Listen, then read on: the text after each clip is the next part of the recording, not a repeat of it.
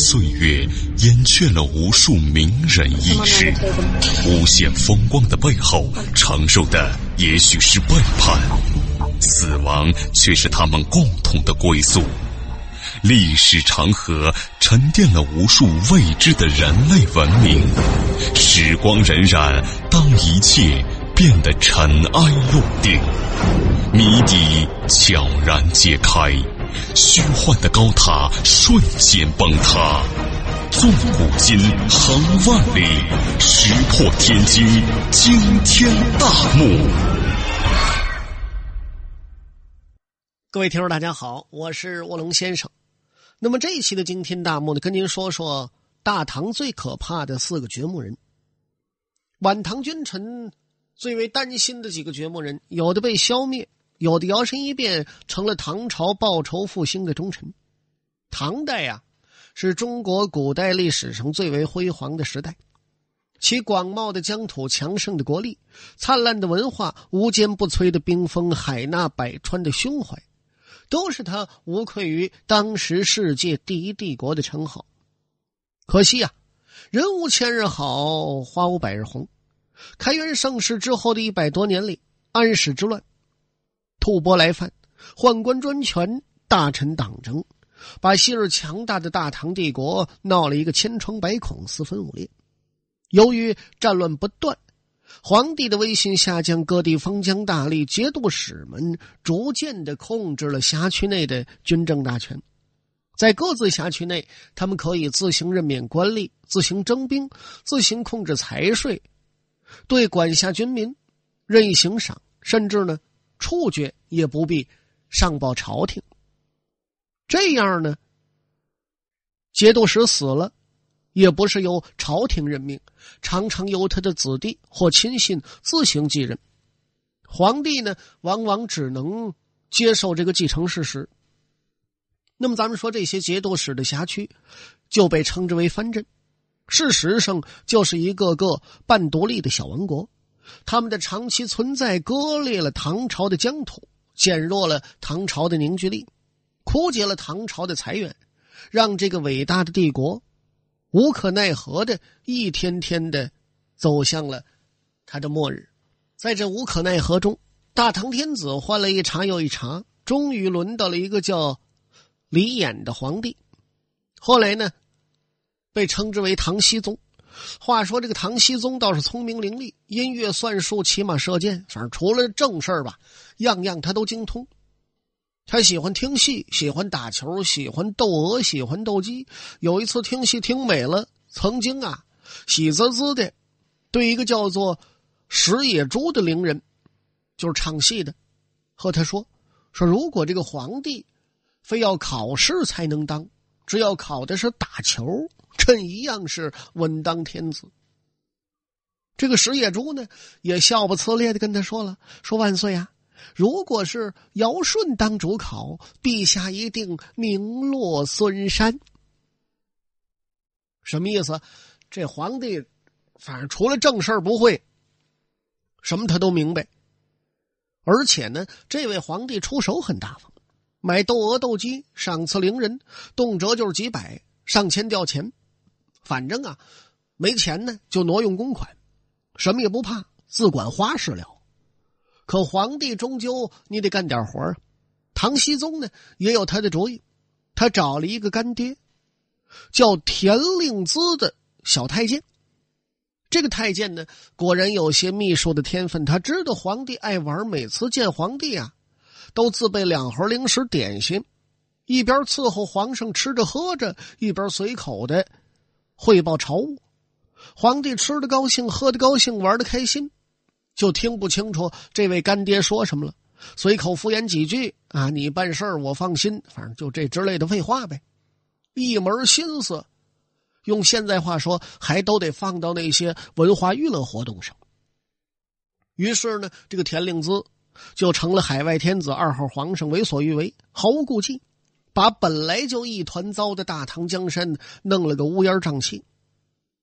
可是话说回来，这皇帝他毕竟不是白痴，朝野里呢也有些明白人，他们在不犯浑的时候，不免也会感慨：夕阳无限好，只是，哼，近黄昏呐。甚至呢，私下里也会偷偷嘀咕，说究竟是何方神圣，将成为大唐帝国的掘墓人？就是说，咱们这国家得毁在谁手里？那么这个话题呢，从唐僖宗谈到他的弟弟唐昭宗李晔，再谈到李晔的儿子唐末代皇帝李洙，一直谈到了唐朝灭亡前的最后一刻。数代唐朝君臣提心吊胆的几个可怕的名字，都在他们脑海里不断的回荡着。但是呢，这些人却鬼使神差一般的。一个个从掘墓人的名单上勾去，而最初不被他们放在眼里的落魄降将朱温，最终成了给二百八十九年大唐帝国钉上最后一枚棺材钉的人。这个掘墓人的第一人选，最早是黄巢，但是呢，后人给他的评价是为他人做嫁衣的诗人造反者。黄巢的皇帝梦啊，只做了几年，却像一个倒霉的盗墓贼一样，在打开古代帝王宝库的最后一刹那，他死了，给后来的觊觎者开启了贪婪攫取之门。第一个令他们担心的，就是这位山东冤巨人黄巢。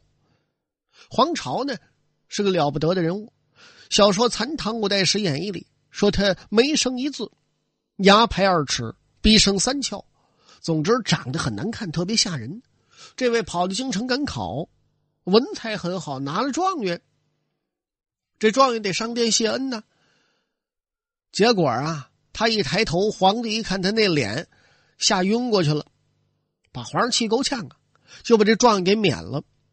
他呢，上访无门，打工无路，在京城里晃悠几天，只能灰溜溜的。哪儿来哪儿去？现实中的黄巢呢，长得未必那么吓人，也没中过状元。他读过书，诗写的不错。那么，是不是说因为皇帝喜欢小白脸儿？哎，他长得呢可能黑一点儿，呃，胡子拉碴不太好看吧？反正，这就说不清了。反正他是落榜了，没当上官最后事出无奈，投亲不遇，访友不着，靠范思言过日子，跟程咬金是一样的。那么。唐乾伏二年，也就是公元八百七十五年，他跟着一个叫王先知的一起造反了。这个王先知呢，没有太远大的志向，想捞点现成的，吃点好的，喝点好的。用现在话说，没有太大野心。起兵之后啊，隔三差五的，就向唐天子啊抛点媚眼，提点条件，打算呢拿自己这点本钱跟朝廷啊混顶乌纱帽，你招安我呀。那么黄巢觉得王先知当官啊，自己半点好处捞不着，于是呢，七个不服，八个不忿，一百二十个不答应，经常啊就和王先知抬杠。一怒之下，啪嚓，把王先知的前额呀给打坏了，两人动了手了。结果话不投机半句多，两军分道扬镳。王先知呢，很快的被唐朝给灭了。黄巢呢，不知道。是真的得了什么上天的宝剑呢，还是什么神仙的兵书吧？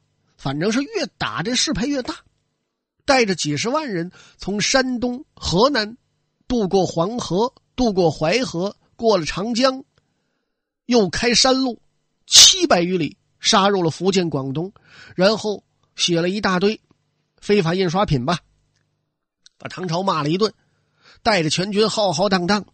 奔北而来，终于在唐广明二年，就是公元八百八十一年，杀进长安，把唐僖宗赶到成都，自己当起了大齐金统皇帝。可惜啊，这皇朝是有前进没后进，老百姓俗话“熊瞎子皮苞米”。一路上他得的地方不少，但是呢，也不跟谁学的，他是得一个丢一个。什么抢城池啊，夺府县呢？他不派兵驻守，一走一过穿城而走。所以呢，你他这大齐国名字虽然好听，版图最大的时候也就长安城四周巴掌大的地方。这唐僖宗呢，逃到四川之后，知道皇帝丢了，哎，他也老实了，他也不玩球了，他也不斗鸡了，急忙催促各地藩镇勤王，就是保护万岁的这个车驾。那么，咱们说这个大唐，它虽然衰落，毕竟立国二百多年了，安定团结大好局面呢，还是很值得大家珍惜的。各路藩镇呢，很快就把大齐国围了个水泄不通。黄巢啊，拼死命顶到了八百八十三年四月，最后顶不住，他撤了。第二年六月呢，在泰山附近的狼虎谷，据说被逼自杀。黄巢起兵八年。当了四年多的大齐皇帝，杀人呢或许没有八百万，但是流血何止三千里啊！所以说他像一个倒霉的掘墓人，在打开古代帝王宝库的最后一刹那，他死了，给后来觊觎者开启了一个贪婪攫取之门。掘墓人第二人选就是李克用，本来呢他的家族可以早成功一代人，那么。咱们说李克用这个人，长处短处都很突出，沙陀勇将，他是晚唐几个皇帝又怕又依赖的人物。他本来呢有最大的优势，可以知天下之牛耳，但个性和战略上的缺陷，让他们家族的皇帝梦整整耽搁了一代人，被他最看不起的朱温抢了先了。人送外号“独眼龙”，就是李克用啊。也是被晚唐几个皇帝提心吊胆，提防了十几年，有的时候呢，却免不了又要利用的厉害角色。皇帝呢，这种又怕又用，又用又怕，让李克用本人很不自在。他在某次皇上打算卸磨杀驴之前，毫不委屈的写了一封公开信，抱怨说：“你们大唐皇帝用得着我独眼龙的时候，就把我比作姜太公。”韩信。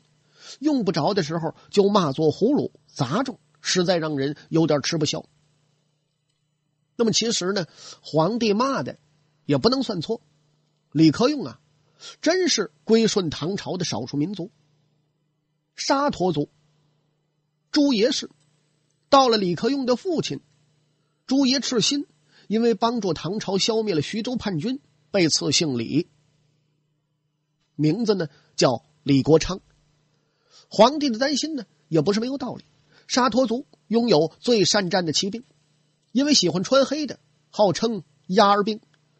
李国昌呢，当年曾以千骑一举击败了唐朝大军，围攻数月都无可奈何的徐州叛军。沙陀骑兵五百骑，更在湖北荆门大破王先之五万兵马，到了黄巢战长安。各路藩镇束手无策，又是李克用用他的压儿兵先破长安，一路穷追不舍，终于把威名盖世的大齐金统皇帝置于死地。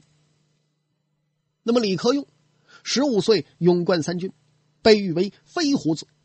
据说李克用呢最擅长射箭，曾经一箭射穿两只大雕。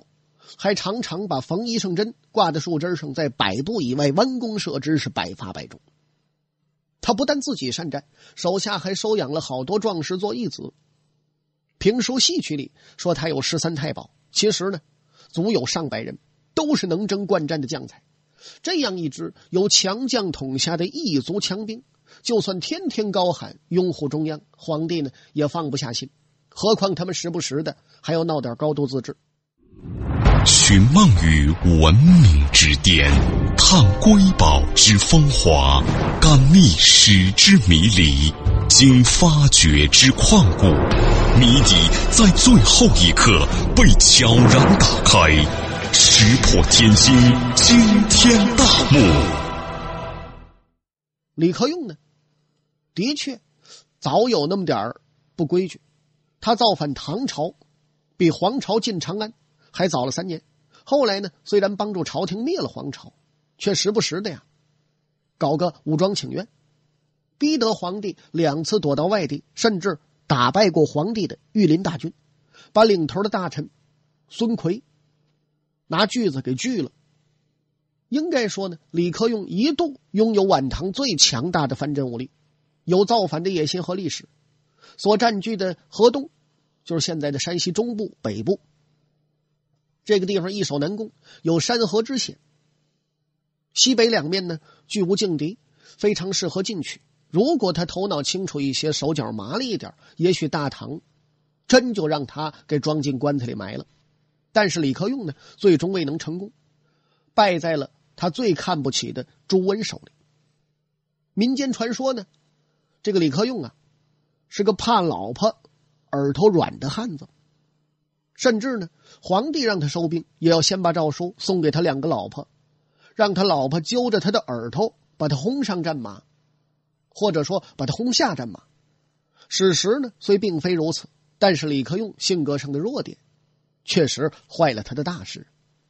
另外，他麾下呢，虽然猛将如云，却似一个。拿着一大把钞票，不知道怎么花的小孩一样。有个叫做李罕之的大将，外号呢叫李摩云，原也是一方藩镇，后来呢落魄投奔他，为他立下汗马大功，又是软球又是名药，想弄个节度使当当，哪怕空头的也行。可是呢，李克用就是不肯，结果此处不留爷，自有留爷处。这个李摩云脚底下抹油，硬是投了朱温。把个潞州也给带走了。他的弟弟李克修为人精明和气，很得人心。他却喝醉了酒撒酒疯，用鞭子呀抽人家脑袋，结果玩出了人命。他的几个养子呢勾心斗角，经常起内讧，找他评理，他也弄不清谁是谁非呀。长官一时出发，高兴呢杀就杀，高兴赏就赏。有的时候刚杀完就后悔了，迁怒眼前旁人，不及时劝阻，于是呢，一并咔嚓了事。这样折腾来折腾去，原本稳稳自摸的一把牌，让他扯了一个十三不靠。虽然呢仗着底子硬，能够扛过来，好歹保住了河东的一亩三分地但自己的家族皇帝梦却因为此人被耽误了整整一代。那么，掘墓人的第三人选就是李茂贞，最像奸臣的人，最后变了大唐的忠臣了。历史上给他的评价呢，说他是第一个敢把皇帝当人质的大唐藩镇，最后呢，却又莫名其妙的成了大唐和后唐两代唐朝的忠臣。他自己呢，从来没当过皇帝，却让老婆当了皇后。他老婆呢，也成为中国历史上唯一没有嫁给皇帝，也没有生下皇帝的皇后。那么有当英雄的志气，却没有当英雄的本钱，当不了英雄，又不想当别人奴才，那么只好当忠臣了。好在呢，他后来忠臣当的很不坏，结局也不赖。为什么这么说呢？皇朝啊，虽然撵走了皇帝，自己跑进长安，穿了几条龙袍，毕竟呢，连个皇帝毛。都没逮着，李克用呢更是扭扭捏捏，造反不像造反，忠臣不像忠臣。有个叫李茂贞的好汉，那就不一样了。他可是曾经把大唐天子逼得几次下不来台，甚至是唐代藩镇把皇帝劫做人质的专利所有者。后来呢，朱温呐不过是跟人家学学样子。这个李茂贞呢，本名啊叫宋文通，是今天河北博野县一带的人。他最初呢不过是个大头兵，被派到陕西凤翔一带驻守。后来呢，跟着大部队反攻被黄巢占领的长安有功，先后呢升作队长、军校。公元八百八十五年，长安又出乱子，刚搬回京城的唐僖宗屁股还没等坐热乎呢，又跑到凤翔避难去了。宋文通呢时来运转，当了一名光荣的禁卫军官。随着逃难皇帝东颠西跑，功劳苦劳立了不少。不久呢，叛乱平定，皇帝论功行赏。宋文通呢，因为整天在皇帝眼皮子底下跑来跑去的，印象不错。还没等回朝呢，就从一个小小的都头火线提拔，成为了挂名节度使，还赐李茂贞之姓名，算是跟皇帝老子一家人了。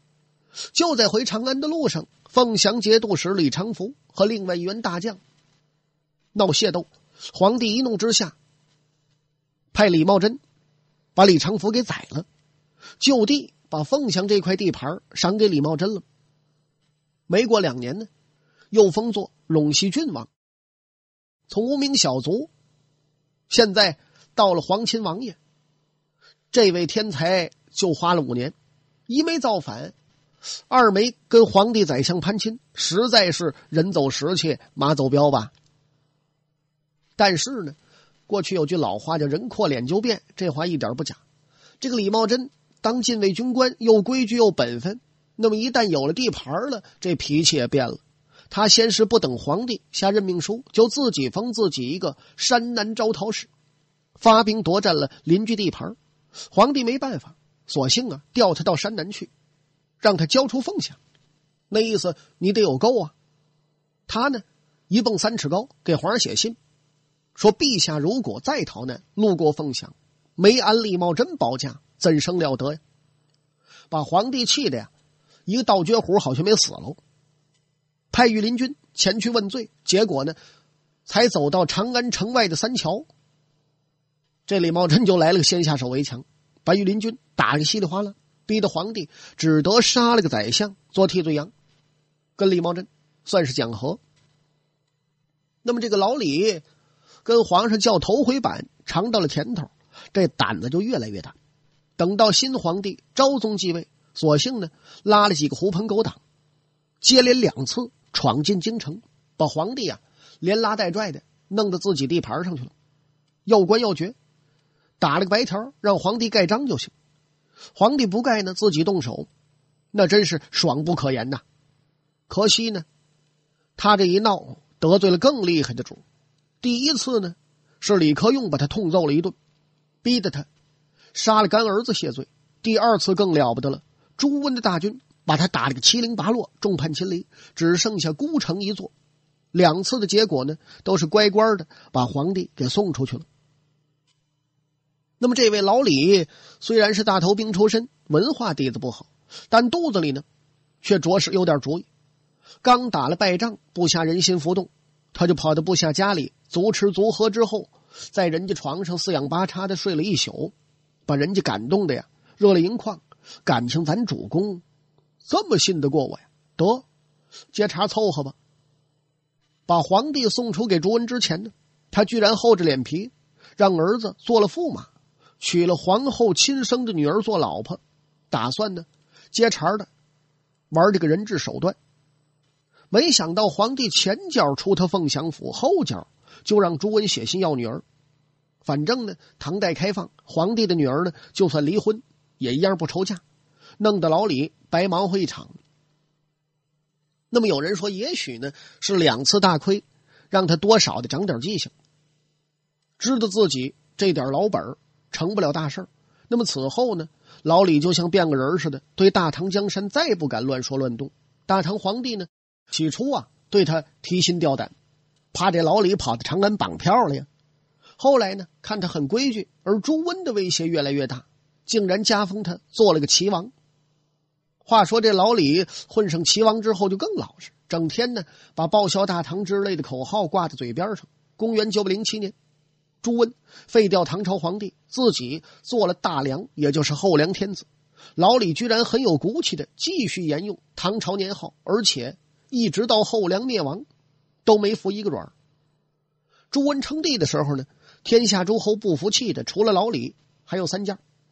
后来呢，那三家先后自称皇帝，他呢却依然做他的唐朝齐王。那么等到李克用的儿子。李存勖灭掉后梁，因为自己呢宣称是恢复大唐，对老李这个既没有投降朱温，又没有自己当皇帝，在这儿耍老滑头的这么一个人，自然是尊重有加，加封为秦王。李茂贞死后呢，被视为忠敬，一个原本最像奸臣的大老粗，最后却以铁杆忠臣的形象谢幕了。俗话说得好，思想不犯罪，关键在行为。老李呢，虽然被当作大唐掘墓人的热门候选人，最终呢，却以实际行动开了历史，也开了唐朝列祖列宗一个不大不小的玩笑。好了，亲爱的听众朋友，我们这一期的惊天大幕到此为止，就全部为您播讲完了。感谢您的收听，我是卧龙先生，咱们再会。